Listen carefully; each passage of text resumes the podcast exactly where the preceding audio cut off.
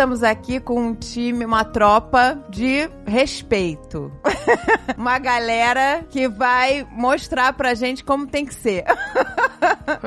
como a gente tem que. Como é que é? Se como portar. Que... É. Não é? E hoje o assunto é bullying. O bullying pode ter sido na infância ou pode estar acontecendo agora, né? Não importa. É, aqui é a Ottoni, tudo bem, meu amor? Este é um tema que eu sempre quis gravar. Só pra eu jogar aqui minha, fazer minha terapia. minhas frustrações. Eu tô até com a caixa de lenço aqui. Estou fanha e, e resfriada, mas vamos lá. Oi meninas, oi turminha, uma alegria estar aqui. Eu sou a Daniela Freixo de Faria, psicóloga infantil. E na infância, bolinho de fubá. é fofo, vai, não é tão traumatizante. Bolinho de fubá. Ah, não, chegou uma hora que doeu, não foi bom. Não, não, na infância tudo incomoda muito.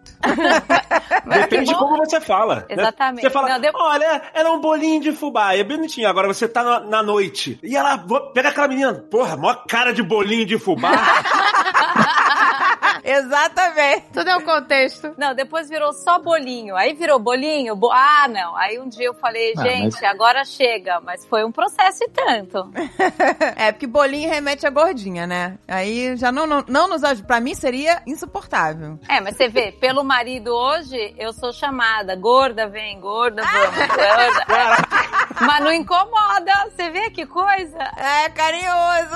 É, exatamente. É o contexto, gente. É o contexto. Vai entender, né, gente? Tudo é o contexto. Bom, aqui é o Fabiabu, sou pai da Luna, já que já é uma pré-adolescente, aos nove. Sofri e fiz um pouquinho de bullying na infância e a gente vai falar sobre esse capítulo misterioso da minha vida. Isso é incrível. A pessoa que sofreu e se Sofreu? vingou resolveu pro lado dos boleteiros lá. Pois é. Não me orgulho dessa fase. Minha... Vou ser cancelado, gente. Vai ser cancelado.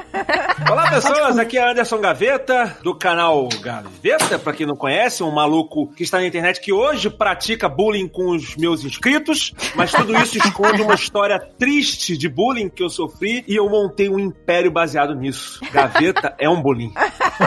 Uma fábrica de bolinhos. É um fubazão. É. É, foi. Na caneca de mamica!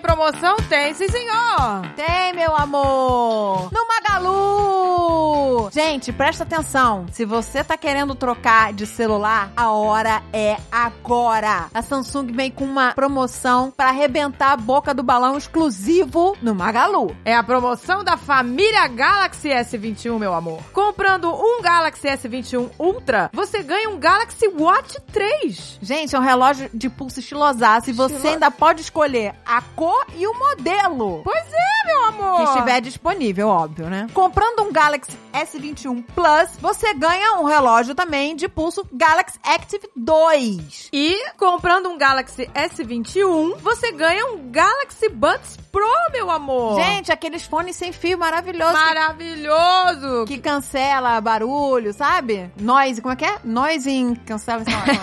Noise in cancela, cancela. Nós cancela. Vamos falar em português, sei lá, né? amor?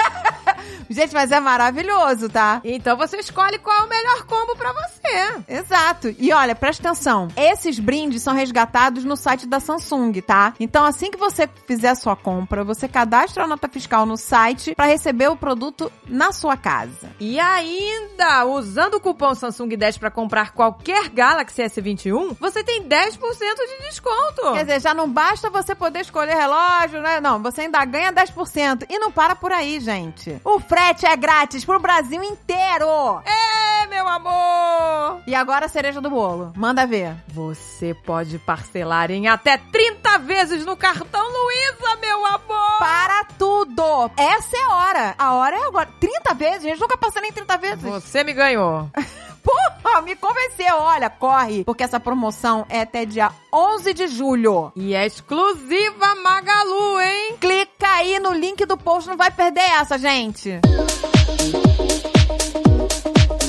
Prepare-se pra botar um sorriso nesse rosto. tá preparada? Eu estou sempre preparada. A Epson está comemorando 5 milhões de impressoras EcoTanks vendidas no Brasil. Que isso, meu amor? É, e pra comemorar esse feito incrível, ela lançou a promoção 5 milhões de sorrisos. Ah, meu amor, que tal você comprar uma impressora Epson EcoTank e concorrer a 10 prêmios de 5 mil reais? Aí sim, aí eu tô sorrindo. E pra celebrar essa trajetória, né, a Epson está promovendo a campanha solidária 5 milhões de sorrisos, que irá reverter parte das vendas de impressoras EcoTank para iniciativas de promoção da educação pela Fundação Abrinq. Olha aí, gente. Que é uma organização sem fins lucrativos que beneficia mais de 8 milhões de crianças e adolescentes no Brasil, meu amor. Muito legal isso. Gente, ao comprar uma impressora EcoTank no Magalu, os consumidores também concorrerão a 10 prêmios de 5 mil. Tem link na descrição para garantir a sua. Esta campanha vai até o dia 8 de agosto. E o resultado vai ser divulgado no dia 3 de setembro. Então fique esperto, gente. Não durma no ponto. Não durma no ponto, meu amor. Quem quer rir, tem que fazer rir.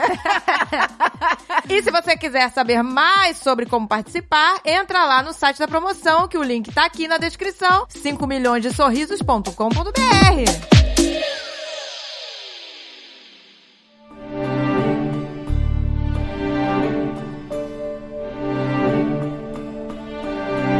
A gente tem que deixar claro que existem níveis de bullying, certo? Exato, Não, exato. sim. Sim. Na, sim. na- na nossa época nem existia essa palavra, era ser zoado. É né? ser zoado. Era ser zoado. A gente era Ser zoado. zoado e frescura. Então, não, eu sei até que o Gaveta não vai concordar, porque ele já falou isso uma vez, mas que, ah, porque quem sofria bullying é o bullying, digo, é, moral, não sei, o bullying Sim. falado. É. Que isso não é bullying, mas é bullying sim. Não, é. Mexeu com o teu emocional, é, às vezes o, o bullying emocional, né, o, sem ser o físico, né, dói tanto quanto o bullying físico, né? Só que o físico é, é muito escroto, gente. É, É, não, eu não- Agressão. já é Agressão demais. física, que já é, um, é, já é um crime, né? Não, gente, mas peraí, pra virar bullying tem uma característica, não é toda agressão ou toda ofensa. Tem que sair sangue. Não, não, não, mas assim, é o ponto da frequência Uhum. repetidamente, assim, então tem uma repetição, uma, inte- uma mesma intensidade, sem razão nenhuma, de algum tipo de agressão física, emocional, moral. Então, assim, não tem justificativa, não é que são duas crianças brigando, não. É uma criança que sempre age em cima, ou adulto, quem quer que seja, mas sempre age em cima do outro, sem nenhuma justificativa, com a intenção de diminuir, de agredir, Exato. numa frequência grande. Porque senão, gente, o que eu vejo na minha experiência aqui também é que tudo vira bullying, não é? É. Verdade. Aí também a gente vai pro outro lado. Isso daí já me coloca em dúvida, né? Que aquele lance do. É bullying até onde vai o, o cara ser agressivo demais ou até quando vai a pessoa ser sensível demais? Você fala, olha o óculos. Ai, óculos, não fala óculos aí. Qualquer palavra que tu fale, a pessoa se sente ofendida. né? É que uma característica do bullying também é que ele tem alvos, né? Então, além de ser uma coisa repetitiva, é sempre em cima da mesma criança, da Da mesma, mesma pessoa. né? pessoa, sim, É, sim. é. Tem um ponto que é o seguinte: uma coisa é a gente estar se relacionando. Estou me relacionando com vocês agora. Eu posso entrar num desconforto de alguma coisa que você faz comigo, que diz do que me deixa desconfortável, que pode ser que deixe você diferentemente. Pode ser que não deixe, por exemplo. E aí eu posso virar pra você e falar: Ô, gaveta, não me chama de bolinho porque eu não gosto. Pumba, separa. Outra coisa é, É. isso é a gente se relacionando. E isso dentro da escola acontece o dia inteiro. Outra coisa é eu falar, ô gaveta, você pode parar? Ah, não, agora, gente! Então, assim, é uma coisa repetitiva, intensificada, sem justificativa. Às vezes você tem a informação do desconforto, mesmo assim isso não cessa. Existe toda uma característica, porque senão a gente também tira as crianças, principalmente, da experiência de se colocar frente a um desconforto no convívio, de lidar com situações desagradáveis que existem. E Aham. tudo vira bullying. Corre o risco de a gente botar no lugar de vítima também e tirar a força de solução das situações, entendeu? Eu É tenho dois é. exemplos comigo, por exemplo. Eu, quando era pequenininha, tava, sei lá, na segunda série. Eu não sei nem como se fala hoje em dia isso. Segundo ano ou primeiro ano, deve ser. Era depois do CA, primeira série, segunda série. É, hoje em dia eu não sei é. como é que se chama. É, o prim- é fundamental, não é? Ensino fundamental. é. Mas acho que agora não andou um ano pra frente, é segundo ano e tal. Bom, eu era pequena, devia ter uns oito anos. E aí, eu estudava de manhã manhã, só que a minha mãe quis botar a Agatha na escola também. E como ela era muito pequenininha, a minha mãe falou: "Ah, eu vou botar pra estudar de tarde, porque, né, tem que acordar muito cedo, a maldade ela é muito pequenininha". Aí minha mãe me passou pro turno da tarde. Eu já tava adaptada lá com as minhas amigas, né, de manhã, tá, fui pro turno da tarde. Só que à tarde na minha sala só tinha menino. Eu era a única menina. Aí eu sofri bullying, né? Por ser a única De menina. nada. Não, mas eu não, em momento algum eu pedi pra minha mãe passar pra turma da manhã. Porque eu queria tá, é, é aquela coisa de irmã mais velha, né? Eu sabia que a Agatha chorava todo dia no colégio. Ah. E eu queria estar lá pra defender, entendeu? E aí, no início, eu sofri muito bullying, né? Os garotos pegavam meu lanche, aquela coisa, né? Puxavam minha cadeira pra eu cair no chão. Eu vivia chorando. Mas tinha um garoto específico? Não, eram todos. E tinha um que era o que pegava pesado. E eu sempre ia chorando pra professora, né? Como era todo dia, tinha um cara que era o, o, o líder dos bullies. O macho alfa, né?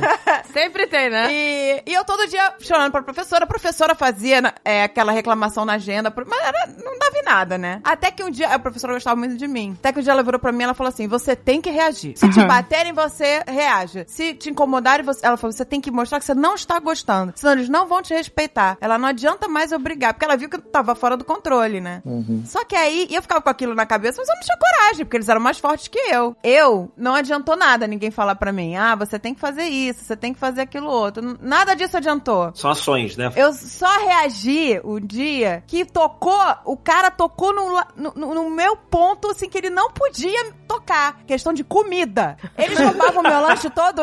É que eu sou muito gulosa. Eles roubavam meu lanche todo dia. Eu não ligava, porque, né, era sempre a mesma coisa, meu lanche. Mas teve um dia que a minha mãe me mandou Coca-Cola. Ela nunca mandou refrigerante pra mim. Nunca. Era sempre aquela garrafinha térmica, eu abria, tinha Todd lá dentro, né? Aquele Todd quentinho. ali. Um dia eu abri, saiu de dentro da garrafa, teve uma Coca gelada. Eu fiquei numa emoção. Eu falei, caraca, minha mãe me mandou Coca-Cola, ela nem deixa eu tomar refrigerante.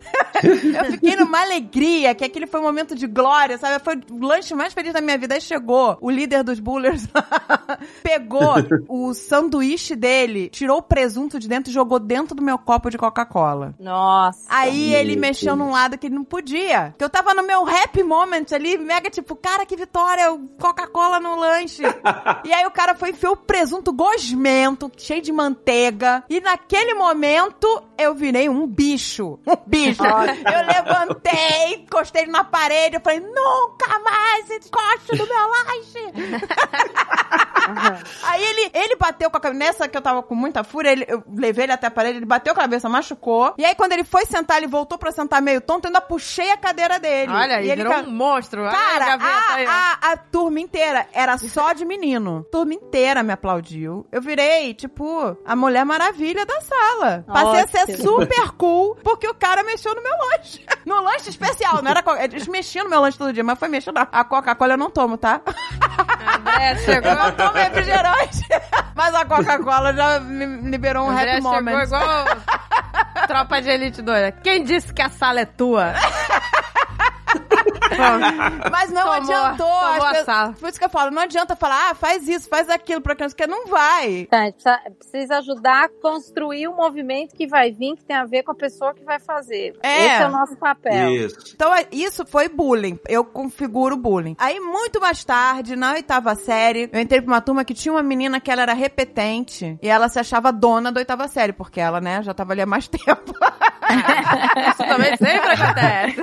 e aí, No- Na, na- na linguagem do bullying, o mongol gigante. eu me lembro que no primeiro dia de aula na oitava série, eu entrei na sala e sentei. Não, não tinha nome nas carteiras no primeiro dia, depois eles botavam. Mas no primeiro dia, meio que você escolhia seu lugar, e aí dali pra frente, eles colocavam o nome nas carteiras a, a partir do local que você escolhia pra você sentar. E eu sentei e a garota chegou, como ela era repetente, ela chegou bem agressiva, né? E falou: sai daí, que aí é meu lugar, né? Bem É, porque grossa. é mais velha, né? A E, me, é não, e já me puxando pra fora. Sim, chegou fumando, cheio de tatuagem. Eu mais velha já tava calejada. Aí eu olhei assim, volta da carteira, olhei pra frente onde deveria estar o nome, né? Eu falei, engraçado, eu não tô vendo escrito jumenta aqui.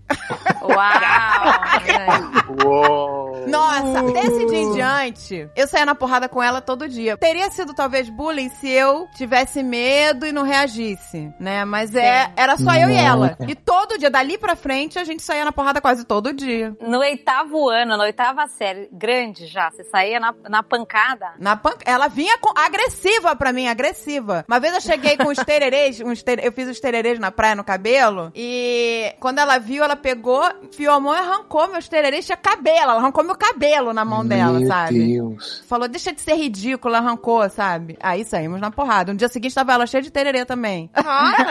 Isso te falar. Você sabe que um dia, se você desse mole e virasse rápido, ela te beijava, né?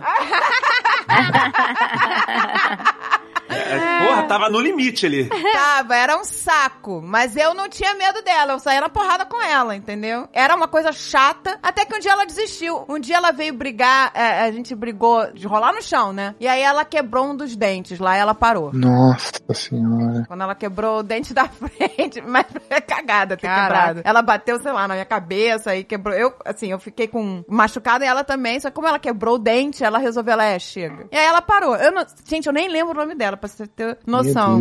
Eu não É, lembro, gente, eu não mas consigo o- lembrar o nome dela. Mas o bullying é justamente isso. É como você reage àquilo. É, é o seu comportamento. Eu acho que é muito mais válido a gente educar o filho em relação a isso do que você evitar o bullying. Evitar o bullying não vai ter como. É, porque acho que assim, o maior risco que a gente corre é a gente realmente colocar a criança que sofre bullying num lugar de vítima e o que faz o bullying num lugar de vilão. Quando, na verdade, existe ali uma oportunidade de aprender a se relacionar com respeito, obviamente, e tudo mais. Só que a gente não pode esquecer o que que faz uma criança se tornar alguém que atua em frente ao bullying ou faz bullying e uma criança. A gente tá falando também de temperamentos. Então, normalmente você vai ver na postura da criança que faz bullying, existe um temperamento mais dominante e impaciente. É uma criança que entendeu que tem que ser do jeito dela e ela passa igual um trator em cima. Ali tem aprendizado, precisa ficar mais flexível, precisa sair desse lugar, senão ela realmente vai passar em cima desrespeitando, desconsiderando todas as relações dela. Mas às vezes esse é um lugar que às vezes eu escuto muito aqui nas minhas filhas, é não, porque ele é popular. E eu falo, mas o que que é isso? Não, o popular é o cara que às vezes é um babaca, mas como todo mundo tem medo, tem todos aqueles parasitas em volta ali para não ser a vítima da situação. Então, é muito interessante ver o quanto toda essa rede, assim, esse sistema funcionando, tudo se alimenta, mas o quando a gente não põe a criança no lugar de vítima, a gente convida ela, isso que você fez, por exemplo, de viver o desconforto, foi ficando um desconforto, uma hora eu me defendi, esse é um processo que aconteceu dentro de você. E a hora que você tem apoio dos adultos para isso, seja em roda de conversa, ir lá falar, que pode até chegar a uma necessidade de uma colocação física como essa que você fez, a gente começa a fazer uma movimentação nessa situação que a princípio está colocada, o outro é o forte e aqui está a fraqueza. Não é verdade, mas tem um aprendizado dos dois lados acontecendo. Mas sabe o que aconteceu? A professora, por exemplo, falava pra mim, reage, reage, eu não conseguia, porque eu tinha medo, né? É assim, é mais desconfortável dar um murro de volta do que sofrer o que essa menina fazia. Só que ficar na situação com o que essa menina fazia vai ficando mais desconfortável. A hora que isso passa, o desconforto de ir lá e reagir, você vai lá e reage. Então tem um aprendizado acontecendo dentro de você também, entendeu? Exato. A lei anti-bullying foi aprovada por unanimidade. Ai! O meu começo de bullying foi muito parecido com o teu. E é muito disso também. Porque eu sempre fui uma pessoa muito, muito extremamente pacífica e eu tenho pavor de conflito. Eu também não gosto de brigar. É pavor, assim, se eu brigar com alguém, eu posso estar 100% com a razão. A pessoa passou na rua e tá com um tijolo na minha cabeça. Eu vou ficar muito mal. Eu vou ficar muito mal. Acabou com o meu dia, acabou com tudo. E eu, criança, era isso vezes 30. E eu lembro disso também. Eu ia pro maternal e tinha uma garota que ela todo dia me batia na hora do recreio. E ela puxava o meu cabelo. Ela pegava o meu cabelo, não é muito grande, mas ela puxava o meu cabelo e fazia aquele pra frente, pra trás, aquela sacudida é é? bizarra. Ah, Sacudia, chorava horrores. E a tia, né, a professora, tá, nunca via. Então tu pegava os... Porque a garota, ela era muito soturna. Ela via quando a professora não tava vendo e, e batia. Sim, sim. E a professora nunca vai achar que é a menina que tá É. fazendo bullying, né? E não é por acaso que o nome da menina era Fátima e eu chamava ela de Batman.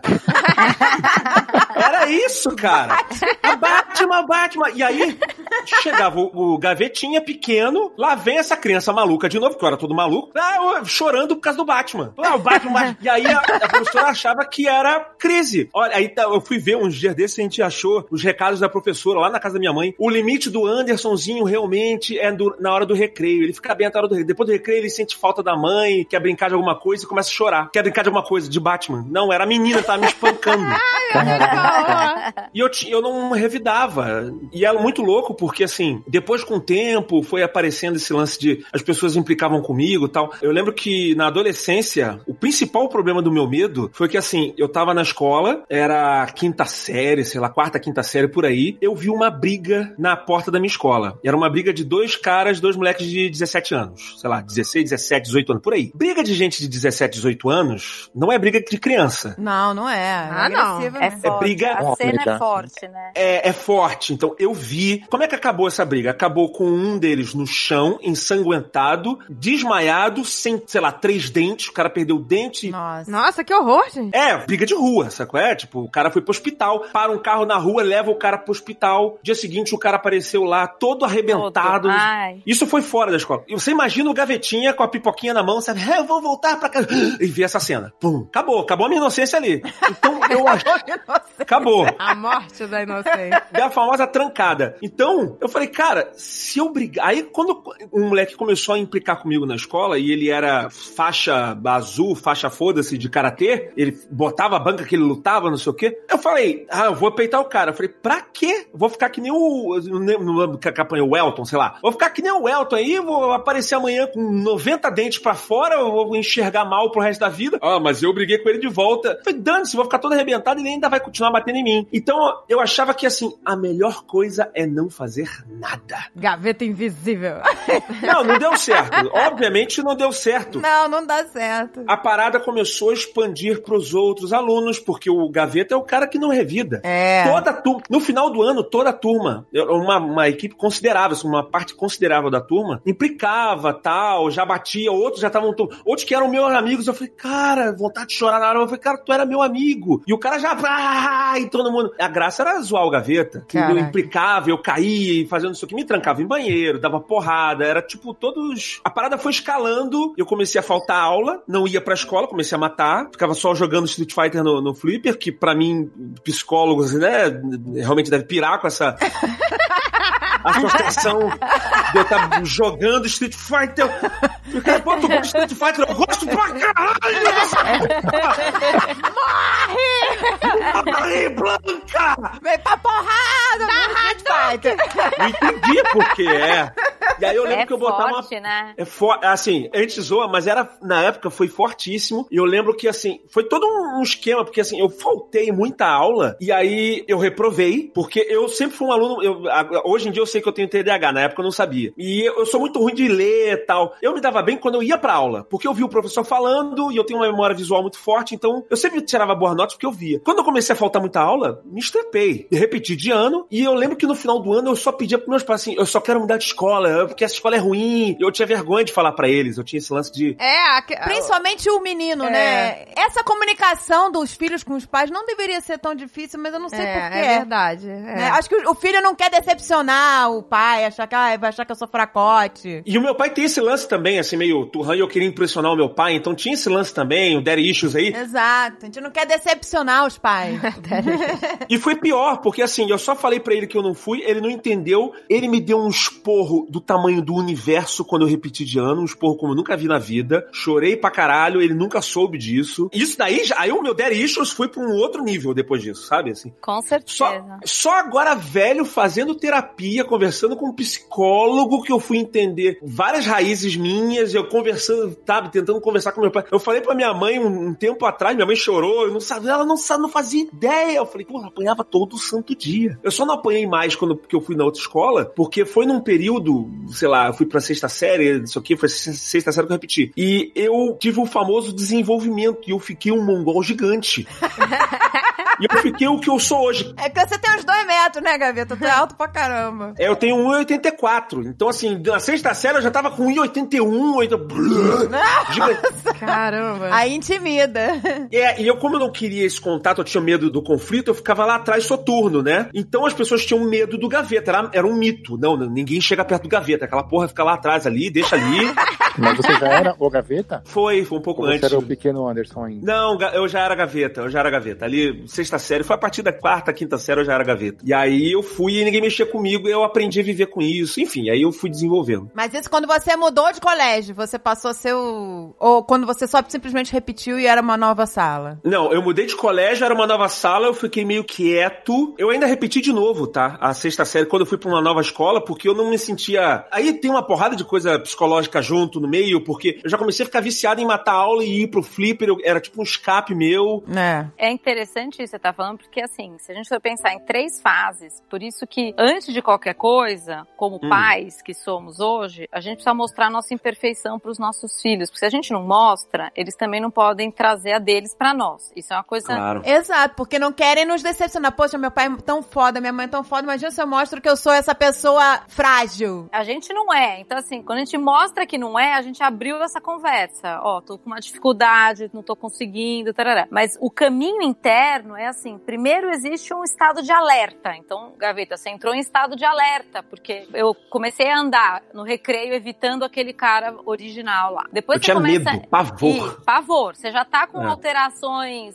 biológicas, alteração de batimento cardíaco, tudo isso já tá Uhum. acontecendo que você tá bicho, acuado. Eu, ou eu vou ter que lutar, ou eu vou ter que correr, você já tá esperto. Aí o que acontece, a hora que virou todo esse. a tua coisa do silêncio, é um nível 2. Você entra em resistência, que é assim: eu tô com muito desgaste, é uma alteração de humor, alteração de sono, alteração da ida à escola, a vida não consegue mais andar normal, e você Aham. tá num desgaste enorme, tentando resistir a isso da forma que você achou que era uma resistência, que é eu vou aguentar. Foi crescente o negócio. Aí você É. vai pro nível 3, que é meu, exaustão e esgotamento. Quando você vê que a resistência não funciona, mas você tá sem saída, aí colapsa mesmo. Aí É. você consegue pedir ajuda. Aí essa mudança de escola, por exemplo, eu fiz uma mudança de escola também que foi muito importante, porque você passou a começar a vida na outra escola escolhendo o teu comportamento para você exatamente não dar beirada, não dar. Então você começa a, É. a- aprendendo na experiência fazer essa mudança de comportamento para evitar exatamente a mesma situação. Mas assim, isso me tem fez não ir pra depressão. escola. Pois é. Então, vem uma coisa depressão, vem, vem uma ansiedade enorme de querer evitar a situação de conflito. Então, assim, É. é, muito doído, mas pra mim são duas coisas. Precisa ter os adultos por perto em casa, a gente precisa ser pais abertos ao erro, à falha, a mostrar isso pros nossos filhos, pra criar essa ponte de conversa do que quer que seja. E a outra coisa é que na escola precisa existir espaço de conversas. Eu acompanhei um bullying uma vez, que era um menino que eu atendia, foi muito forte, assim, ele apanhava todo dia, mas ele não tinha essa coragem de enfrentar. Um dia ele enfrentou, foi pior, aí a turma veio junto dessa pessoa que fazia bullying, e aí ele foi pra diretoria da escola e falando que tava com muito mal-estar físico, ele tava com realmente muita dor de barriga, ansiedade, ele tava com mal-estar físico, e a orientadora, ela virou pra esse menino e falou: "É só isso que tá acontecendo ou tem mais alguma coisa a mais?" E nessa hora ele falava pra mim, eu pensava: "Falo, não falo, falo, não falo, que medo de falar, se falar vai ser pior. Se não falar, tá ruim também". Então assim, é uma decisão importante, mas sem os adultos, às vezes fica muito difícil. Então, ele É. falou, essa orientadora chama o outro menino, aí fazem lá combinados, ela faz a colocação de que a escola não admite isso, aquele negócio todo. Dia seguinte ele volta e tá pior, porque agora ele ainda Nossa. dedurou pra escola, babá. Pois Meu é, dedo duro, então, aí você quer- às vezes parece uma situação sem saída, igual a do Gaveta. O que, que, que É. ele ia fazer com um monstro batendo nele todo dia?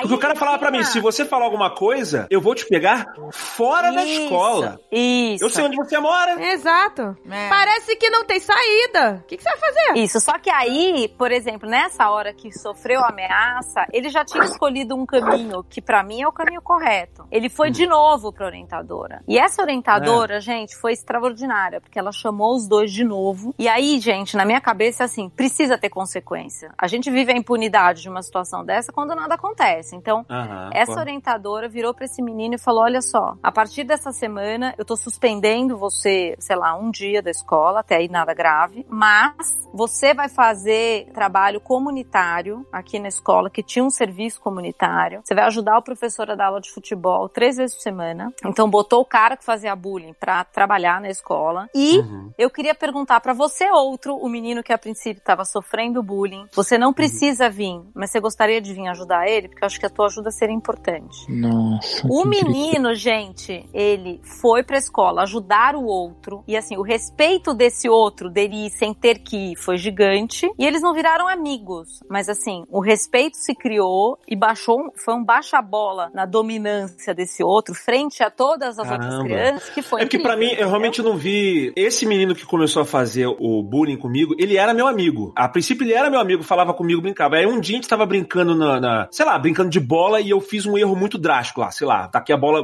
na mão do. do Fez gol contra. do- É, fez gol, tipo um gol contra, tipo isso.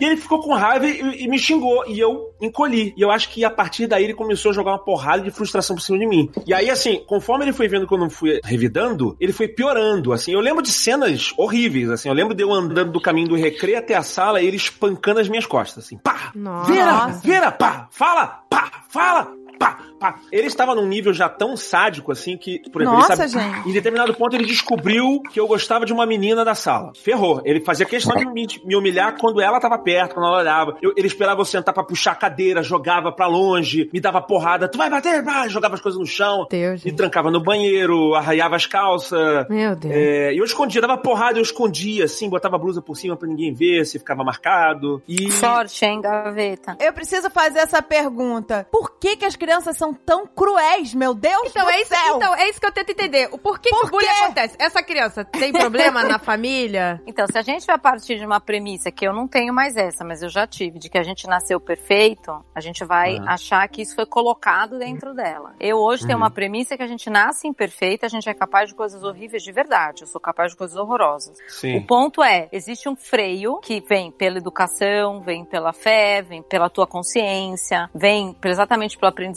das consequências das situações. Então, assim, Pelo próprio meio também, né? Pelas Exatamente. crianças, então, assim, observa. o que o Gaveta tá falando que eu acho que é importante é, no temperamento do Gaveta, perceba que você, talvez numa não dominância e talvez numa eterna paciência, talvez pudesse ser teu temperamento original, quando Uhum. você também fica rígido nisso, a violência, ela não explodiu pra fora, mas ela explodiu pra dentro. Você É. foi pra um vício em videogame, Foi. você foi pra um monte de Foi. coisa. Pra tentar lidar com. É como se fosse uma implosão todo dia dentro de você, de dor. Então, o temperamento, a gente esbarra e a gente tem contato com pessoas o tempo inteiro de temperamentos diferentes, que lidam com as situações de formas diferentes. Todo mundo tem oportunidade de aprendizado, entende? Todo É, mundo. na- vou te falar que isso daí impactou, por exemplo, na criação da minha filha. Eu tenho que ensinar um negócio. Eu, eu falo pra ela assim: eu queria voltar no tempo. Eu também sempre falo isso. queria. If I could turn Na, ver- na verdade, eu não queria voltar. Pois é. Total, total. Eu falei, eu ia fazer assim, assado. Eu ia ser o máximo. Nossa, eu ia arrasar. Você quer e não quer. Assim, eu sei que eu sou quem eu sou por causa disso. Eu Exatamente. sei, eu, eu sei, eu sei. Mas ao mesmo tempo, tem aquele desejinho oculto de voltar no tempo. E ah, não é voltar no tempo, é, é falar pras crianças hoje, pras, né, os mais novos. Eu falo isso pra minha filha. Eu falo, se alguém bate em você, Juju, não sei o que, você tem que falar pra professora. Ah, mas ela esconde, ela não fala isso aqui. Eu falei, então, Juju, você vai ter que revidar. Ah, mas. e Aí você se pergunta, mas eu vou apanhar ela é mais forte que eu. Eu pensava a mesma coisa. Juju, a gente tem que revidar, não é pra gente ganhar a luta, é só pra mostrar que é difícil. É só pra gente fincar o pé e falar assim, não é fácil. Porque quando a, a criança vê que é fácil, ela vai continuar e vai aumentar. É só pra você impor um respeito. Na Porque por mais verdade, que você é. apanha, você fala assim, olha, com aquele ali não é fácil brincar não, cara. Então... Exato. E contar pros adultos. Também, né? É, Não, gente, eu olha juro só, pra você. se aquela garota que me batia lá na oitava série, que ela vinha bater do nada, de graça, se eu não tivesse revidado, talvez mais gente teria se juntado a ela, porque era fácil demais. Sim. É. Mas como É, não porque- era fácil, não era fácil nem pra ela. Ela implicava comigo, mas ela apanhava também. Então ela vinha agressiva. Então, mas na Uf. verdade, o que o Gaveta tá falando é assim: a gente precisa ensinar nossos filhos um posicionamento sempre que o desconforto aparece. Não dá pra engolir É. sapo, engolir, engolir, engolir. Eu lembro de uma menina que ela, o bullying era diferente. Ela tinha oito anos, ela ia pro recreio, numa turma de meninas, e aí elas brincavam de pega-pega. Só que o sorteio de quem pegava era assim: a gente vai abaixar e levantar, quem levantar por último vira pegadora. Mesmo que ela não tivesse levantado por último, ela virava pegadora. Então ela era sempre a pegadora. Aí eu falei, bom, aí começa o negócio, você pega alguém, alguém começa a pegar? Não, eu sou eternamente a pegadora. Então tem uma sacanagem aí, porque era uma sensação meio de feita de boba. Aham. Tanto pra começar pegando, como pra eternamente ficar lá pegando.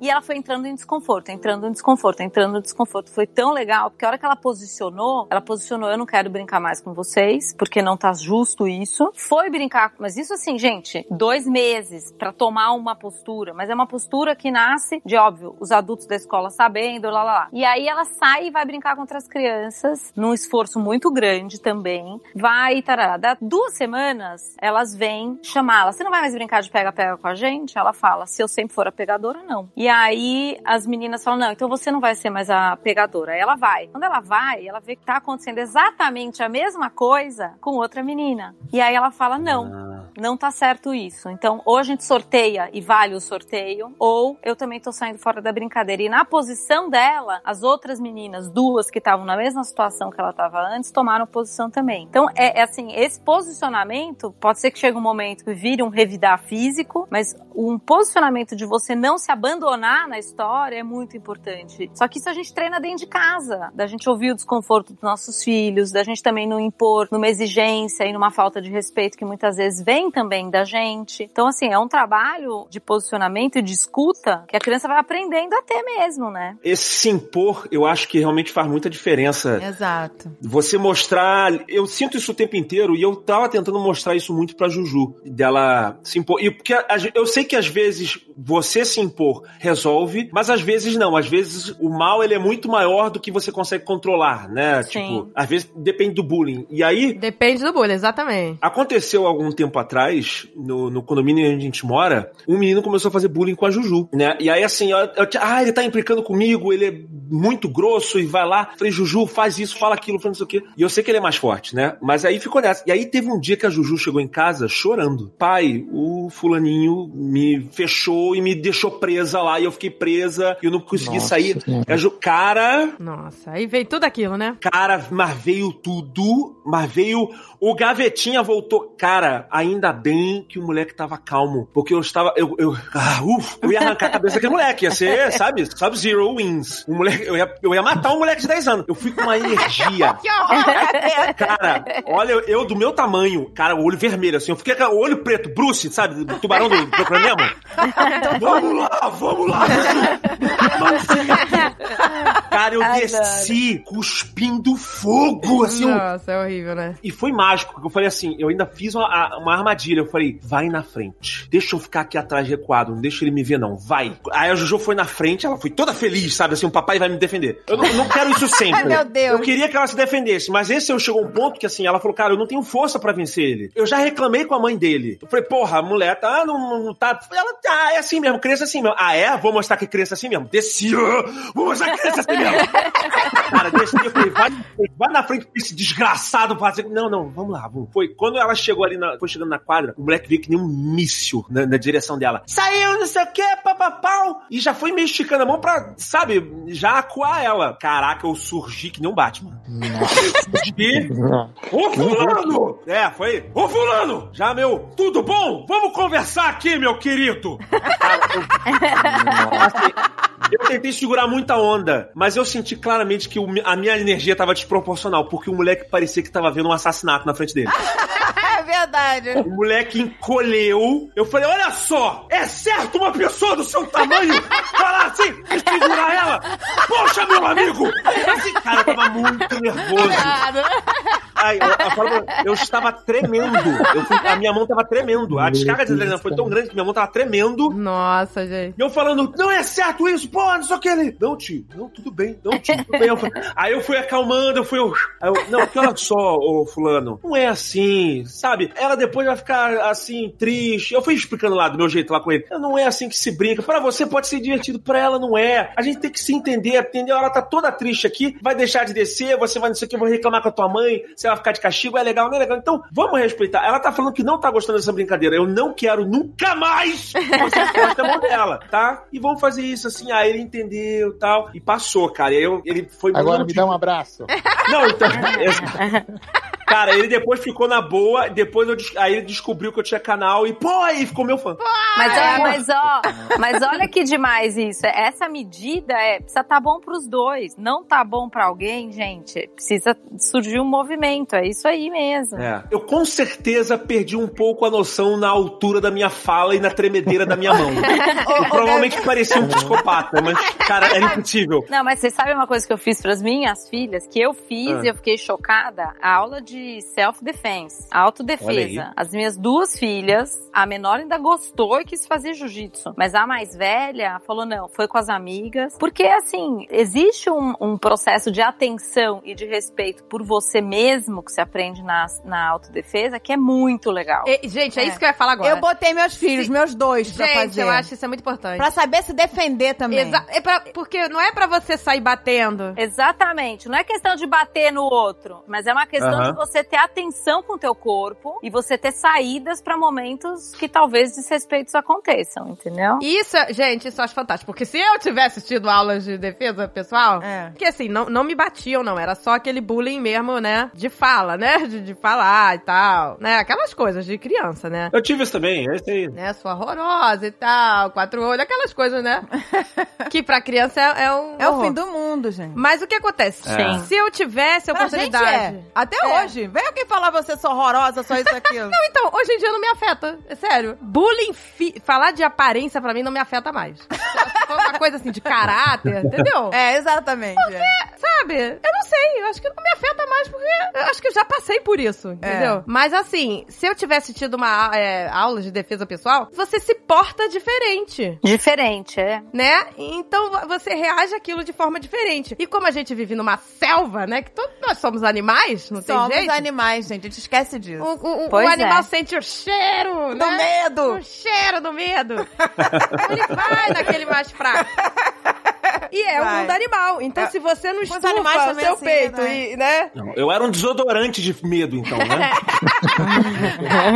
Não, aí é mais complicada. Mas pensa que esse é um processo dentro da gente. Então, assim, eu, eu também tinha um temperamento mais introvertido, mas não. O meu esforço na escola era pra eu passar desapercebida. Dá pra ser uma planta? Era o que eu tentava ser, porque aí não ia ter nada de errado. Por sorte, o máximo que me aconteceu foi um bolinho de fubá mesmo. Mas assim, só. de verdade, o processo de se botar pra fora num espaço onde você ocupa o teu lugar e você entende que ninguém tem esse direito, é um aprendizado. A gente tá aprendendo a fazer isso mesmo. Gente, mas o que o Gaveta fez, eu já fiz também, viu, Dani?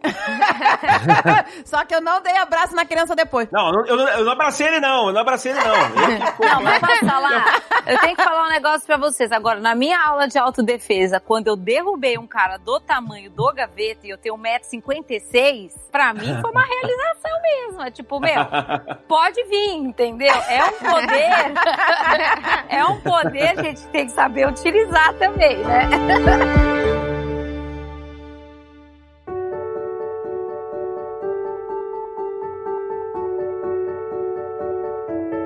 Eu cheguei a praticar judô também, mas eu acho que isso ainda assim não me deu confiança. O cara era muito mais treinado do que eu. Não, é que você já tinha, É, como não, você era desodorante do medo lá, você já tinha uma legião, não tinha como você, só se você fosse, sei lá, o, o Neo do Matrix, sei lá, pra conseguir se livrar daquela multidão. Eu tenho medo de conflito, é meu, assim, tipo. Eu fui ver quando eu fui jogar paintball e eu fiquei cagado. Nossa, é. As pessoas me perseguindo pra dar um tiro que dói pra caceta. eu- eu- aquela sensação toda, eu não me sinto confortável jogando paintball. Eu também, eu odeio, não me chamem. Então, eu, é, assim, pelo desconforto da guerra, eu falei, cara, definitivamente eu não sou de conflito, assim. É, é meu, mas é, é coisa teu minha. temperamento mesmo. É importante a gente saber. Agora, isso não quer dizer que você vai engolir sapo de um monte de coisa que tá ruim. Esse Sim. é o aprendizado mesmo. Tem que me Agora, provocar num nível extremo. Eu lembro uma vez que eu tava na rua, eu tava saindo de um ensaio da banda, estava num restaurante, e aí veio um, um- um guardador super folgado de carro. Ah, vou estacionar aqui. E eu estacionei no estacionamento, não precisava pagar ninguém. O cara queria cobrar estacionamento e eu falei, putz, nada a ver. E eu já tava engolindo muitos sapos, muitas coisas assim. E aí sobrou pra esse cara. Porque eu fui sair com o carro, não precisava pagar pro cara. O cara, ah, eu tenho que pagar aqui. Eu falei, não paga nada. Não estacionei ali dentro do restaurante, não preciso. O cara, uau, uau, uau. E o cara deu um porradão no meu carro, assim, pá! Porra! Nossa. Aí veio. Eu joguei tudo pra esse cara. Eu já saí do carro Conan, sabe? Que porra é essa? Já saí do carro. descalço, já tirei camisa. Eu falei, que porra, caralho, 1,84, putaço. Na época eu tava na academia.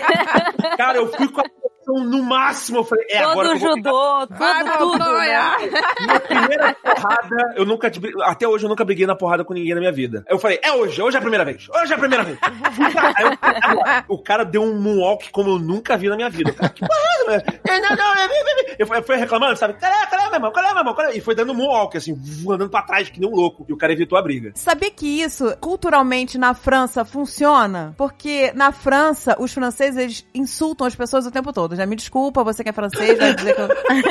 Aí na aí. França, as pessoas são grossas. E se você não reagir, eles tripudiam. Se você reagir e responder no mesmo tom, eles te respeitam na hora. Cria um respeito. Ah, esse cara aqui não, É, não mas aceita é. desaforo e começa a te respeitar. Esse cara, é- essa pessoa aqui é foda. Essa pessoa aqui não aceita desaforo. É andar em estado de alerta o dia inteiro na França, né? E, e eu aprendi isso com a pessoa que mora lá e falou pra mim: olha, se alguém vier ser grosso, você tem que responder à altura. Se você baixar a cabeça, fudeu. E o francês é assim, é uma coisa cultural, entendeu? É, às vezes ele nem sabe, né, que tá sendo grosso. É simplesmente o jeito, né? Não dizem que o árabe é assim com negociação? Se você não pechinchar é quase uma ofensa, você tem que pechinchar, não é? Sim. É, tem uma parada assim. É, exato. Ô, gente, mas eu acho que a gente tem um desafio hoje pros nossos filhos muito grande, que é a gente sofria bullying na escola, aí você mudava de escola, você começava uma vida nova. Hoje, com a internet, com as redes sociais, Não adianta mudar de escola. É. a, Não, a atrás. coisa no digital, o bullying digital acontece. E assim, por isso que a gente não pode estar na impunidade. Precisa haver consequência, precisa ter resposta pra isso, criminalmente que seja, entendeu? É. Porque Uhum. o ponto é, enquanto isso tá solto, é terra de ninguém mesmo, só que o efeito vai com, a- com você pra outra escola. Gente, eu acho que toda escola tinha que ter um programa. Mas muitas escolas têm. Tinha que ser obrigatório, gente. As crianças, elas geralmente, eu vou, eu vou chutar aqui que deve ser 80% não reportam pra família que estão sofrendo bullying. Não quer Justamente desapontar os medo pais. de piorar também, Ou né? o medo de que a Ah, ameaça, pois é. se você contar, vai ser pior. É. E quando a gente- eu descobri que meus dois filhos sofreram bullying na escola, porque eu vi eles chegarem machucados, entendeu? Sim. E aí, a primeira vez eu fui na escola, reclamei com professora, com diretora, com, com sei lá quem. Aí quando você vê que não está mais adiantando e que o negócio tá escalonando, eu virei o gaveta também.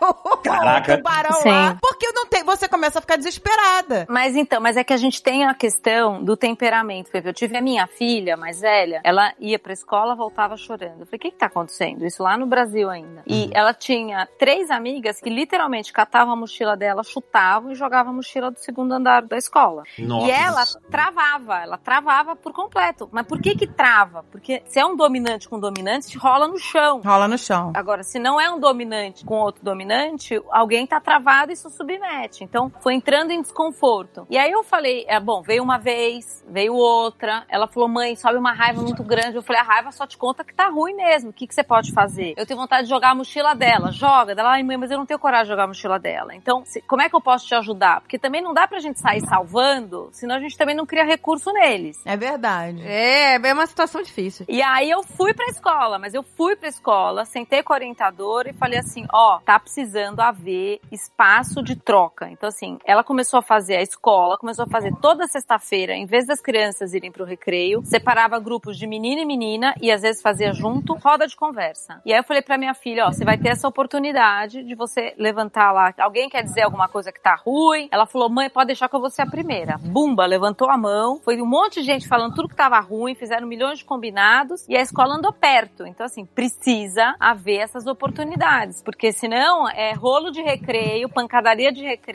o bedel também não pode ser um bedel no recreio, precisa ser rodízio de professor. Então, é uma responsabilidade tanto que a gente, como pais, pode exigir da escola, entendeu? Exato, a gente tem que exigir. Tem que exigir. Porque quando você chega lá na escola, olha, mas a minha filha, meus filhos continuam apanhando e o colégio já não, a gente já fez o que tinha que fazer, já, sei lá, já suspendeu, já falou com os pais e a coisa continua, sabe? É desesperador, né? Sim. É, Quando a escola tem essa abertura, não, realmente nós vamos fazer alguma coisa, é muito importante.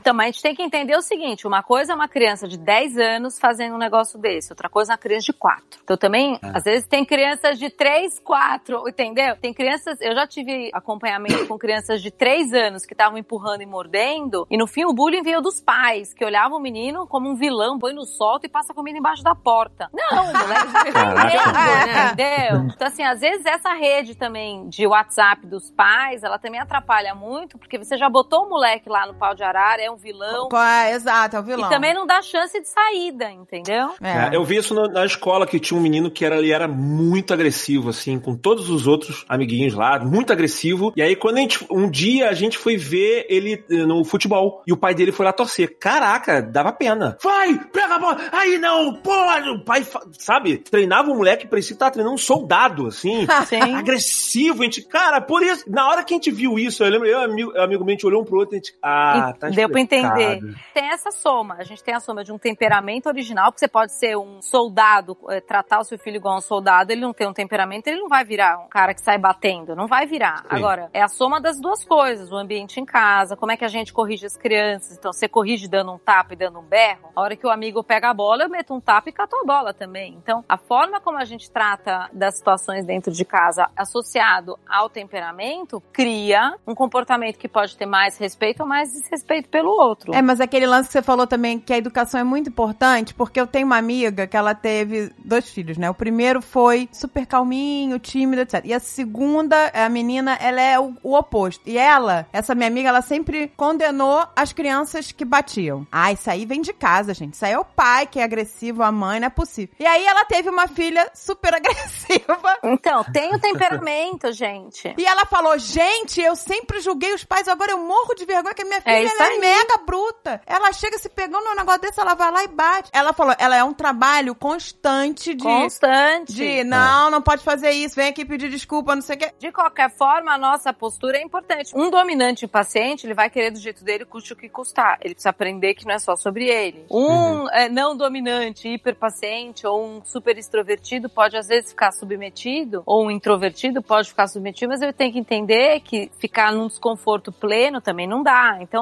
com os filhos diferentes que temos, você vai. Um dominante é o cara que você fala, beleza. Ele fala, eu não vou tomar banho. Você fala pra ele, ó, decidir pra ele é importante. Você quer tomar banho agora ou você quer brincar um pouco e tomar banho depois e dorme direto? Você pode até dar alguma autonomia, mas você não se abandona na relação, porque precisa sair da rigidez. Rigidez é violência, entendeu? Pra qualquer lado. Eu fiz que nem o gaveta uma vez, não me orgulho, mas funcionou. o Alan apanhava, não só apanhava na escola, como roubavam o dinheiro do lanche. Então, é, mas funcionou porque eram crianças pequenas, Eram né? pequenos, mas Quando eu já é tinha maior, reclamado. Isso é pior ainda, E a né? escola não fazia nada, só já tinha É. reclamado, pedi pra professora. E vi que tava todo mundo muito omisso. É isso eu e acho o Alan errado. chegava a em, escola... em casa machucado. Sim. Com dor no estômago, com, com olho roxo, sabe? Com- É, que aí a escola começa a agir que nem prisão, né? E aí um dia eu lá falei, ah, quer saber? Rolar no refeitório, né? Eu falei pro. eu Cheguei que nem, que nem o gaveta lá que era um tubarão. Cheguei lá e falei assim com o tubarão do olho preto. falei, quem é? Quem- eu quero que você me aponte agora quem é. Era, eu ia buscar todo dia no colégio, né? Aí o Alan apontou. O menino era a coisa mais fofa do mundo, parecia o Harry Potter. Com aquele óculos redondo. e eu fui no modo maluca. Cheguei- Pois é, você vê, a Cheguei, gente- o garoto com o olho arregalar também, parecia tava um monstro na, A na gente frente. esquece, né, que a gente, né? Não, eu virei e falei assim: olha, eu sei que É. você está tendo atitudes marginais. Você sabe o que você faz é crime? E sabe o que vai acontecer? Porque a escola não tá fazendo nada, mas agora quem vai fazer sou eu. Sabe o que acontece com meninos que cometem crime, como você, roubar e bater? Você não vai pra cadeia que você é pequeno, você não pode ir pra cadeia, mas os seus pais vão pra cadeia. Eu vou na polícia agora, seus dois pais vão pra cadeia e você vai por fanato, que não vai ter quem te criar. Nossa senhora. Aí a gente né, perde controle, né? Também tem que fazer aquele... Olha só, vem cá, meu queridinho. Se você não parecer agora, papai e mamãe vão morrer e eu vou arrancar uma mão, é um dedo a cada tapa que você dá, tá bom? E ó, quietinho. E se você contar pra professora, ela vai morrer também. Não, eu só que eu fui pior. Eu falei, eu quero que seus pais saibam. Eu Ai. falei pra ele contar. O garoto nunca contou, né? Nunca mais bateu ninguém também, nunca mais roubou dinheiro nenhum. Funcionou. Eu confesso que eu me segurei pra não ir pra um lado assim. Eu falei, eu não posso traumatizar outra. No final das contas, eu sempre tenho medo de criar um gavetinha.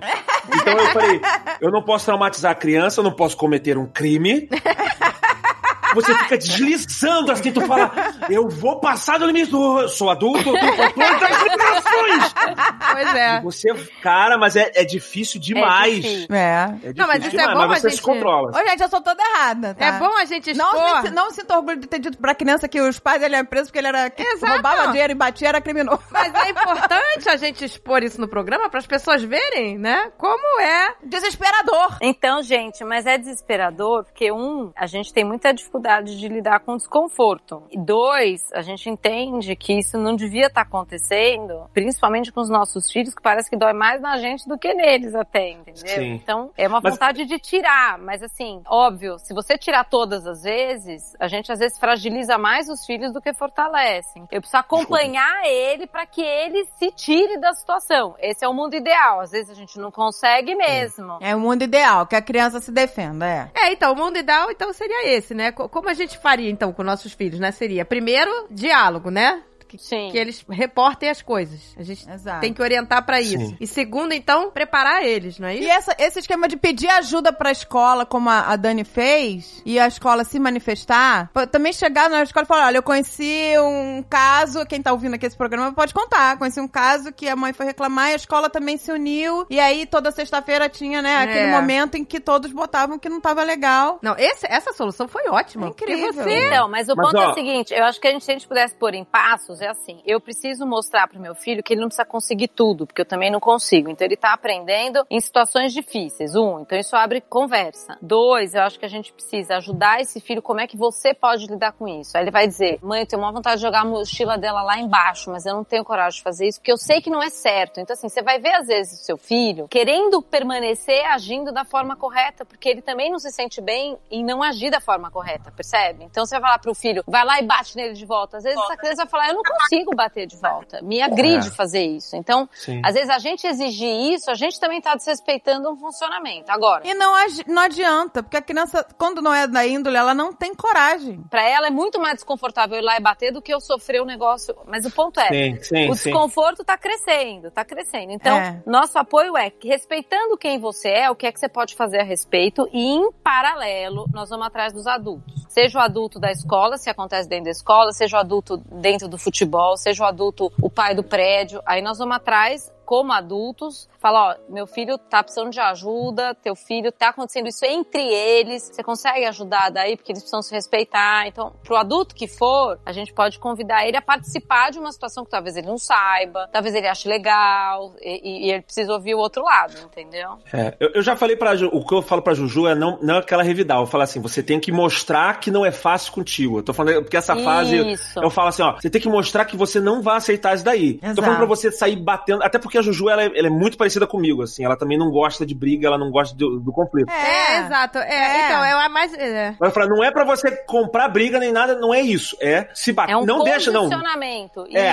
tu- você não vai bater em mim. Você não vai bater em mim. Nem que pra isso chega no limite de você ter que empurrar a pessoa ou até bater, mas pra ela parar de bater em você, entendeu? Tipo, Exatamente, uma defesa, né? Nem que você segure a pessoa, o braço, não sei. Isso. Tipo assim, para com isso, não tô É, não é disso, você né? bater no sentido, né, de, de- Tipo, você parar, é pegar, não sei, conter a pessoa, frear. Parar, É, você conseguir claro. frear. E eh, você sabe que a, a Duda, por exemplo, que é a minha mais velha, tem um temperamento muito menos dominante do que a Malu, que é três anos e meio mais nova. Então, a Duda tinha, sei lá, sete anos, a Malu tinha quatro. A Malu vinha andando e dava na cabeça dela, batia nela. E a Duda Aham. vinha chorando, vinha chorando. Aí eu falava pra ela, bom, você não gostou, que bom que você sabe, aquele negócio todo. Bom, aí um dia ela chega pra mim e fala, mãe, ela quase bateu em mim. E eu falei pra ela, mas o que que aconteceu nesse quase, que é a palavra mais importante aí? Ela falou pra mim, ela tava vindo, ela foi, olha onde ela foi, ela foi investigar, que toda vez que a Malu batia, ela fazia uma cara de quem ia bater. Então ela apertava a boca e vinha com uma cara de tubarão do olho preto. E aí, o que aconteceu foi que ela foi percebendo esse rosto. Então um dia ela chegou pra a Malu vindo bater nela, do nada, ela fechou a boca, olhou pra ela e falou, ela de boca fechada, ela olhou pra ela e falou: "Você não vai encostar um dedo em mim". E a Malu parou. E a partir desse dia, ela foi freando o movimento da outra, que era menor, OK? Eu parava um monte de coisa também, mas que às vezes acontecia, mas ela foi impondo esse respeito, que é isso. Eu- Eu vou criar freio de algum jeito, mas Eu- não eu- pode ser pelo encolhimento, entendeu? Eu vou falar aqui, não, eu sei que nem todos os pais têm condições de colocar os filhos pra fazer defesa pessoal, mas ajudou muito. No caso dos meus filhos, Pois eles se é. sentiram mais seguros. Não, eles não bateram ninguém. Exatamente, eles não não é viraram pra bater. crianças de fazer bullying, mas eles passaram a se sentir mais seguros. Seguros. E acabou. E se defender, e saber se defender. Entendeu? Conter. Eles perderam. A partir do momento que você perde o medo, a coisa não, não pega, eu acho. você tá me lembrando, vê que o bullying ele depende também do que, que incomoda a criança ou não. Exatamente. Do, do- da tua fraqueza. É, eu, por exemplo, eu fui chamado, eu sempre fui chamado de mil nomes, até porque eu sempre fui maior, não sei o quê, e eu sempre tive um pé gigante, eu quase 46, gente. Então, tipo, eu sempre fui um pezão, eu- o meu orelha era pra fora, era topodídio, era não sei o quê, mongol gigante, gigante, pezão, era sempre os nomes bizarros que me davam, assim, entendeu? Até que um dia, e eu, e eu tinha o queixo muito pra frente, me, me falava assim, e eu sempre falei muito, as pessoas, caraca, tá falando muito, fecha, fecha essa gaveta, né? Que era pra zoar o meu Ah, queixo. Era isso. Foi na rua. E aí Foi todo mundo. Ah! Foi daí que veio o pessoal. Ah, gaveta! Eu amei. Ai, Por que quê? legal. Que não era gigante pezão. É. Porque não é, a ofensa não era explícita. Não era mongol, retardado, gigante. Não, era gaveta. E as pessoas falavam, por que gaveta? Olha, ninguém entende que estão me, me ofendendo. Eu falei, e aí eu, eu fiz uma força Você fez a campanha pro gaveta, né? pro gaveta. Falei, esse nome tem que pegar, esse nome tem que pegar. Esse Que nome tem que pegar. legal. E aí, mas só que eu tirei proveito porque eu achava um nome diferente. Eu falei, eu não conheço ninguém com esse apelido. Eu falei, é isso, é gaveta. E aí pegou e, e todo o meu império foi baseado numa ofensa e no bullying. no. Mas tu vê, eu meio que não me, não me incomodava tanto nisso. Mas pro outro lado, tem coisas que eu acho que você acaba lidando sozinho. É, Eu tô falando, a Juju, eu intercedi quando foi esse problema aí com ela. Mas teve um outro que a gente não intercedeu, que foi o seguinte: a Dani, que é psicóloga, deve conhecer o mutismo seletivo. Sim. Que não é uma coisa não é tão comum. O mutismo seletivo são crianças, normalmente vai até aos 15 anos, depois que a gente foi procurar saber, que ficam quietas na presença de outras pessoas. É uma condição psicológica, é tipo uma vergonha. A, a- criança ela fica com vergonha de falar. E a Juju, ela teve mutismo seletivo. A Juju não falava nada na escola. E a Juju chegava em casa tagarela, chegava na escola, na rua, qualquer pessoa, às vezes com a avó. A gente levou ela pra psicóloga, fez o tratamento tal, não sei o quê. E ela falava: Eu tenho ver vergonha. Tenho ver vergonha das pessoas ouvirem a minha voz, de ouvirem não sei o quê. Eu, caraca, Juju. E aí, assim, por mais que de vez em quando a gente. Ela na escola começou a ser chamada de mudinha, ela tinha coisa, tinha vergonha. Uma, uma vez ela foi falar comigo, passou uma professora perto, ouviu, ela começou a chorar, porque ouviu a voz dela, não pode ouvir a voz. E aí, assim, eu até podia, de vez em quando eu me comunicava, mas eu me travava. Eu falava assim, ela tem que falar. É que um processo dela, né? Não... É, então assim, na psicologia, na, na- na- com a psicóloga, a gente aprendeu que a gente não tinha que falar por ela, a gente tinha que fazer meios de motivar ela a ser corajosa. Isso. Então. É, isso a gente fazia várias Que ações que, lindo, Gaveta. que dava coragem pra ela. Olha, você aí botava ela pra subir um negócio, ela subiu, subiu, Juju. Ela fez coisas maravilhosas. Eu, eu motivava ela a falar. Por isso que ela começou a aparecer nos vídeos. Eu falava, eu exaltava. Olha como é que você arrebenta, as pessoas adoram quando você fala. Então assim, eu comecei a motivar isso. Todos nós começamos a motivar isso. E aí um dia a gente foi cavando, ela foi falando. ela, pô, Aí começou a falar com uma amiguinha, mas tinha uma amiguinha da escola dela que ela amava e ela queria falar com essa amiguinha da escola, mas ela não falava, era só linguagem de sinal, assim. Então, a gente motivava, motivava. Aí um dia, cara, foi, isso foi brilhante. Eu tava aqui no trabalho, minha esposa levou elas pro parquinho, ela quase falando, e aí minha esposa teve uma sacada muito boa, é, botou pra fazer a brincadeira do anel, sabe qual é? Passa o Uhum. anelzinho na mão e tem que falar no ouvidinho. Aí botou ela do lado do Gabriel, que é o único amiguinho que ela falava, mas não falava do lado da Dani. E aí foi, e fui deixando a, a brincadeira rolando, a brincadeira foi rolando, foi falando escondidinhos com o Gabriel, com o Gabriel. De repente, no meio, ele vinha muito malandra. Ah, e aqui, ó, tá um negócio meio ruim aqui, troca aqui rapidinho. Aí trocou o Gabriel de lugar com a amiga dela. Pum, botou a amiguinha do lado dela. E ela nem reparou. Aí, de repente, quando ela foi ver, era a amiguinha dela que tava do lado dela. Ela, cara, tu- aí ela falou assim: foi aquele, sei lá, três segundos que ela parou, hesitou, foi no ouvidinho da amiguinha e falou um negocinho pra ela. Caraca, que legal. Pum! Que lindo. Ela falou, daqui a pouco ela começou a falar de novo. E aí, cara, ela desembestou. começou a falar, blá, blá, blá, e ela começou a falar pra caralho. Nossa! E, e aí, cara, ela botou tudo pra fora. Começou, eu queria te falar isso naquele dia, eu queria falar naquele dia. Cara, Ai, que lindo. Juliana me liga chorando. Minha filha me ligou chorando. E eu chorei, eu choro agora só de lembrar. Cara, o que eu chorei aqui no trabalho, Juju, papai, eu falei com a Dani, eu chorando, nossa, foi uma choradeira, a gente aqui demais, assim. Que coisa, né, gente? É, eu fico é, Como é que eu- o- o- a mente humana é incrível, né? É. É, cara, foi uma conquista, assim, ela cavou, sabe? Puta merda! Então, assim, eu sei o valor que é a criança cavar o espaço dela também. Que lindo. Então, é legal você é, motivar essa motivação, Exato. mas ao mesmo tempo tem um limite que o, o adulto tem que intervir, Sim. o se comunicar sempre, entendeu? Então, É. eu motivo. é, O lance é achar esse meio termo aí, né? Sim. Aqui, por exemplo, onde eu tô morando, a gente tá tendo uma questão com os adolescentes, principalmente, que é a gente mora num lugar muito seguro, mas isso está gerando uma extrema é, liberdade, uma liberdade responsável. Então, assim, tá acontecendo, por incrível que pareça, as crianças marcam, adolescentes, vai marcarem, dois vão brigar, marca no campo para brigar. Ah. Coisas de filme, que você fala, eu não tô acreditando. Te pego lá fora, né, Te lembra? pego lá fora, tá rolando isso. As crianças, adolescentes, vai, maiores, passam, por exemplo, os carrinhos de golfe, que a gente mora num bairro que pode andar de carrinho de golfe, qualquer chave liga qualquer carrinho. Então, eles pegam o carrinho, o teu carrinho e largam do outro lado. Assim, tá rolando um negócio e na não consequência e na extrema liberdade que às vezes os pais nem sabem que os filhos estão fazendo, o que acaba acontecendo é que na hora que há alguma coisa mais grave acontece, também ninguém faz nada, nem denuncia, nem nada, por quê? Porque nos Estados Unidos tem a questão de ficar marcado no seu recorde. Se ficou marcado no seu recorde um negócio desse, pode te prejudicar pro resto da vida. Então, como é algo tão definitivo, também ninguém faz nada. Já que ninguém faz nada, a, a coisa tá crescendo, tá tomando corpo. Então, os adultos, eu acho que assim, é super importante. Agora tá, a gente tá construindo aqui uma comissão de mães, porque nós vamos sentar com ideias, por exemplo, o moleque bateu num outro moleque, ele vai prestar serviço comunitário durante um mês para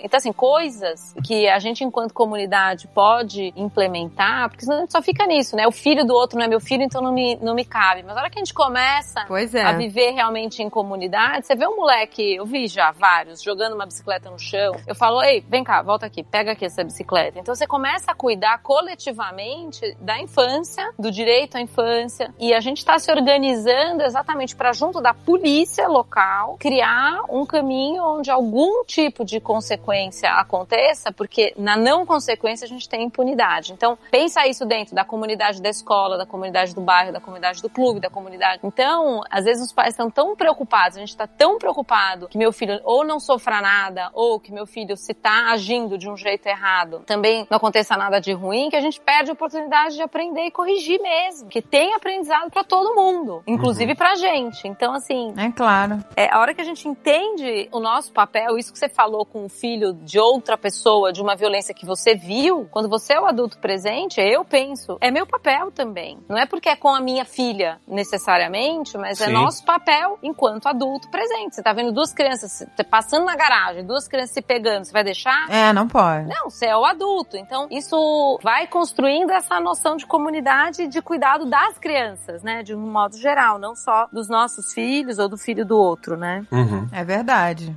É, É, eu espero que, assim, as escolas cada vez mais façam um trabalho em grupo aí, né, com as crianças, porque isso ajuda muito. Eu adorei o surgimento do Gaveta. Foi muito legal. É, pois é, fiz. Hoje em dia eu faço bullying com os outros. no gaveta na cara, né? Gaveta na cara, eu respondo as pessoas fazendo bullying das idiotices que elas escrevem no meu canal. É isso. Uau! Foram anos de treinamento de bullying pra eu ter essa. Essa Sagacidade. Mas eu vou te um falar rei. que é, parece uma expertise mesmo, assim, de tanto que você tem medo de sofrer bullying, eu tenho isso muito aguçado em mim. Tipo, se alguém começa a me zoar, eu entro num modo maluco. É difícil me zoar. Cara, eu fui fazer uma apresentação na CCXP, eu tava lá de host, e aí um moleque que sabia lá um negócio de anime, eu não sabia, ele entrou de me zoar. Cara, eu escorracei o moleque no palco. Não vai zoar, não vai zoar o apresentador, meu amigo, eu vou acabar com você. Não, que esse cara só não sabe de nada. Eu falei, "Ô, oi? Ele começou a entrar de zoar. Caraca. Falei, meu amigo, são 41 anos de especialidade em bullying. Tu é moleque perto de mim. Nossa, mas eu zoei ele até o fim. Eu mudei o nome dele. Porque eu falei o nome errado da parada, era Bolinho. Eu chamei ele de Thomas Bolinho. E foi. Não é Bolinho, tá vendo? Mas eu fui. Eu peguei. Eu falei, ah, não zoa um zoador, cara. Não zoa um zoador que tu vai se ferrar. Deus. É, eu não sei se eu teria essa habilidade de responder assim, mas hoje em dia, cara, por, por isso que eu falo, se pudesse voltar no tempo, entendeu? Não, mas até hoje, quando ia eu, eu tô numa de outra sei lá, forma. qualquer discussão, quando eu acabo, eu falo, pô, podia ter dito isso, isso, isso, isso, isso. Eu sempre me É. arrependo. Mas que na hora não veio, na hora eu fico nervosa.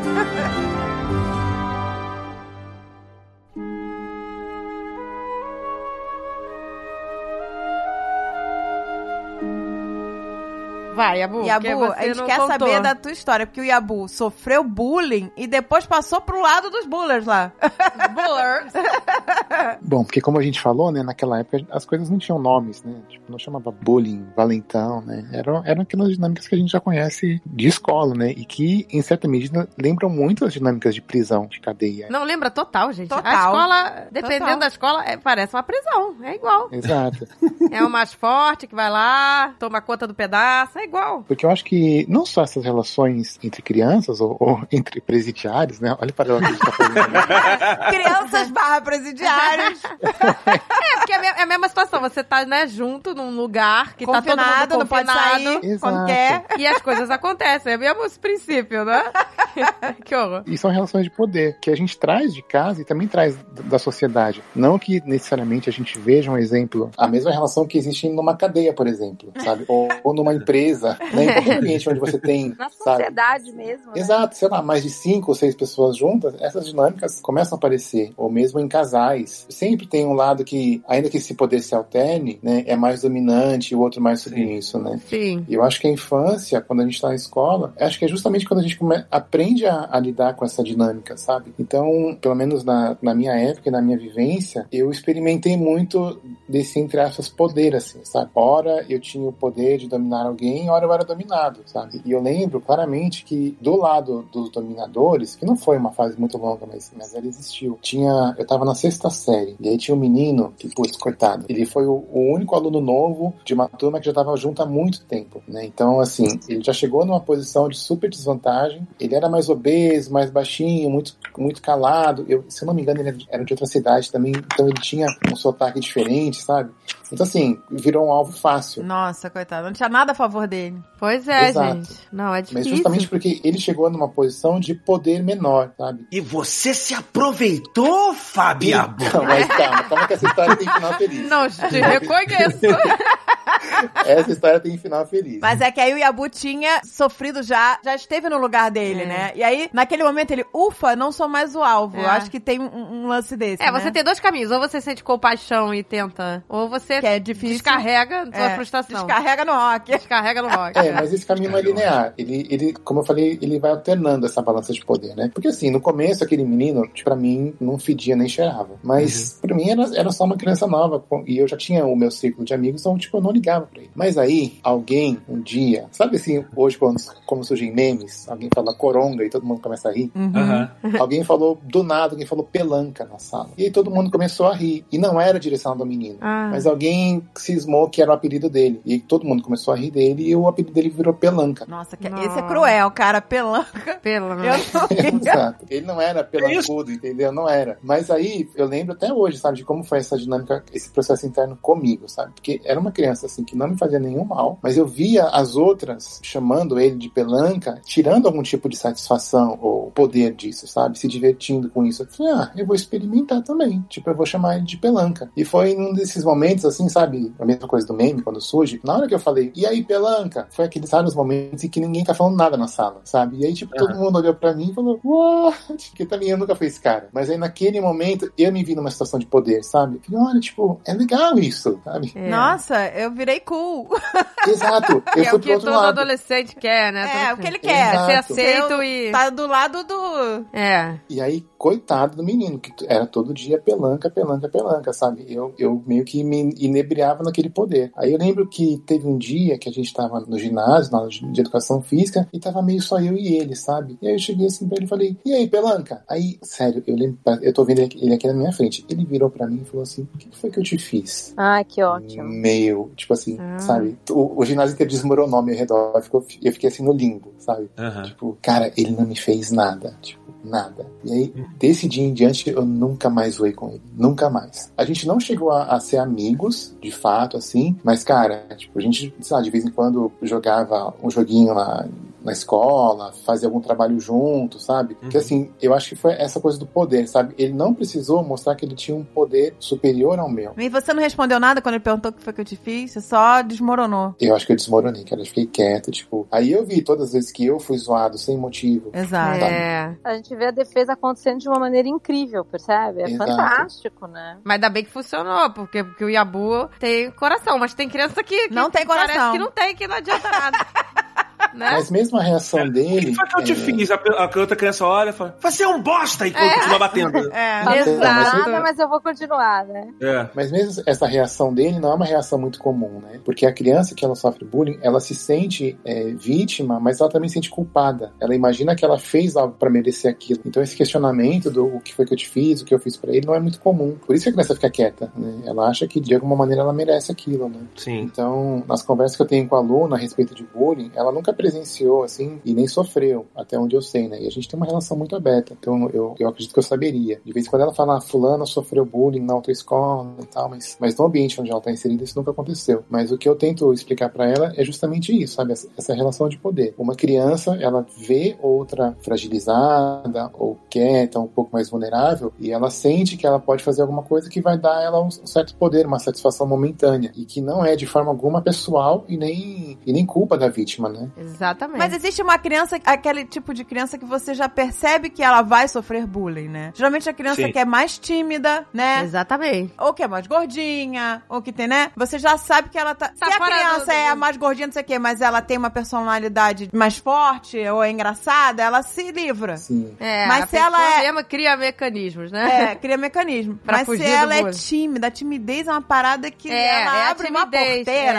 é. Mas você vê mesmo criança menor fisicamente e, sei lá, aquele moleque magrinho, sabe, mais folgado, Exato. sabe? Com, com quem que ele vai mexer? Ele vai mexer com uma criança que é muito maior do que ele, né? Por quê? Porque aí ele se sente empoderado, sabe? Ele pensa, tipo, eu, aqui no meu tamanho, na minha fragilidade, eu consigo dominar essa criança que é muito maior do que eu, sabe? E com isso eu ganho respeito do grupo. Exato. Então acho que essas dinâmicas de poder que tem que ser discutidas, sabe? E que, de novo, não é uma coisa que necessariamente venha de casa, acho que vem, vem de toda a sociedade, né? É verdade. E é. a gente consegue entender os caras que apoiam o, o cara que faz o bullying, o líder dos bullies, né? Porque os caras que apoiam, eles falam, eu não quero ser o que vai apoiar. É, exatamente. Exatamente. Exato. E é engraçado que eu tenho essa mania também, que nem a Dani falou, de a gente ser adulto e, e parar uma situação dessa mesmo quando não é com o nosso filho. Mas aí eu não vou ser sincero, eu vou falar que eu tô falando isso pra agradar, porque não, eu, eu já faço isso por causa do meu trauma. Então eu já tenho tanto trauma de, de- do meu bullying que eu não gosto de ver não da minha filha e nem ninguém. Então Sim. quando eu vejo alguma criança fazendo, bate um aquele sonzinho do Kill Bill. ah, legal, legal. Eu vejo, mas assim, quando não é com meu filho, eu normalmente entro com uma zoeira. Eu vi outro de um moleque lá. O que, que é isso, cara? E você tá zoando o cara, e você aqui, não sei o que lá, pau, pau, pau. Esse cara aqui é bom, eu já dou uma, uma moral pro cara que tá sendo zoado. Pô, o cara ali faz um negócio que é muito melhor que você aqui, não sei o que. E você tá zoando ele? Tal, tal, tal. Não é assim, não. Eu tento dar uma, uma zoada, entendeu? Eu não consigo ficar parado e não fazer nada. Mas Sim. é pro meu histórico. Dá uma moral pra quem tá sofrendo bullying. É, eu fico meio nervoso. Mas com a minha filha é, é pior. Aí o negócio é- fica sério. Mas eu vi, tá? Crianças que eram até amigas do Alan, que mudaram de escola por causa de bullying. E no caso de- dos amigos do Alan, deu certo ter mudado de escola, parou o bullying, entendeu? Mas a gente tem que ficar atento. Já a É, criança não gente. quer, quer mudar de escola, presta atenção. Porque se a criança ama aquela escola, por que ela quer mudar? Exato, Né? é, tem que prestar Presta atenção quando a nisso. criança fala assim, eu não quero mais estudar nesse colégio. É, não que quer ir pra escola. É. exato, não tá motivado. E incentivar os nossos filhos a não fazer isso também. Exato. Eu acho que incentivar a criança a não deixar ver um, um- um amigo ser esculachado. Não ser omisso, não ser exatamente. omisso, e- intervir, não deixar um outro bater no outro e achar normal. Falar assim, ó, isso não é normal. Ninguém pode bater em ninguém. Quando você vê isso, Exatamente. você tem que reclamar. Reclamar com a pessoa, reclamar com os responsáveis. Exato, porque se os amigos, se as pessoas em volta não fossem omissas,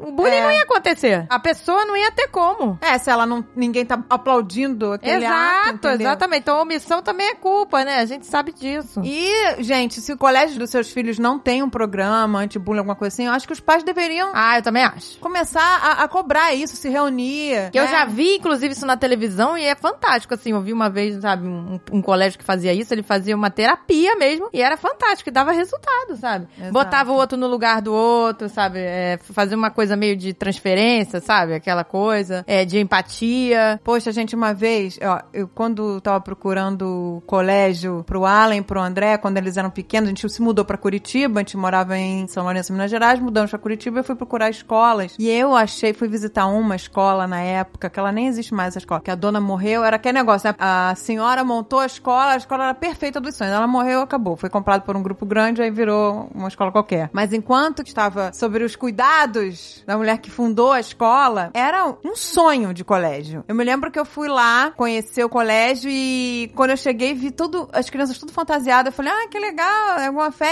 hoje? Ela falou, ah, não, não, isso aí estão fantasiados pra aula de história. Olha que Entendeu? máximo. E o recreio foi a coisa mais incrível que eu vi da minha vida, gente. A parte do recreio. Primeiro, era proibido celular. Ponto pra esse colégio. Nossa, ótimo. Era proibido até, era proibido entrar na escola de celular. Ah, isso é ótimo. Agora, hoje em dia, a pessoa vai reclamar porque o pai tem que mandar mensagem pra pegar a criança do lado de fora, sei lá como é que é, eu não sei, mas... Ah, sei lá, deixa trancado no armário, não sei, alguma coisa. É. Eu também acho que Então, não no, no recreio não tinha isso de ficar no celular. E as crianças que estavam isoladas, o recreio, ele não era um recreio livre assim, não. Ele tinha várias oficinas. Tinha oficina de marcenaria, tinha oficina de Ai, origami, máximo. tinha oficina de pintura. Durante o recreio, a criança escolheu a oficina que ela queria fazer. Tinha jogos, esporte, tinha tudo. E tinham monitores, monitores de, de recreio, que quando via uma criança isolada, eles pegavam várias crianças isoladas, assim, e, e juntavam, chamavam pra fazer uma atividade. Tinha que atividades, legal. brincadeiras com recreador, sabe, pra ninguém ficar de fora. Eu eu achei aquilo, assim, incrível, né? Nossa, Só imagina que quantos outros projetos não tinha naquele colégio, né? Só que na época eu não tinha grana pra pagar. eu não tinha Aí. grana, eu fui conhecer o colégio quando eu fui ver a mensalidade. Tava bom demais pra ser verdade, Eu né? não tinha grana Ah, pra que pagar. delícia, Eu- eu- tudo eu- certinho. Eu chorei, eu falei, ai meu Deus, que sonho, mas eu realmente não tinha. A mensalidade pra um era mais cara do que pros dois em outro colégio. Ah, né? não, Então, não tem como. Não tinha como eu, eu pagar na época, mas ó, bota na escola do bullying mesmo e bola pra frente.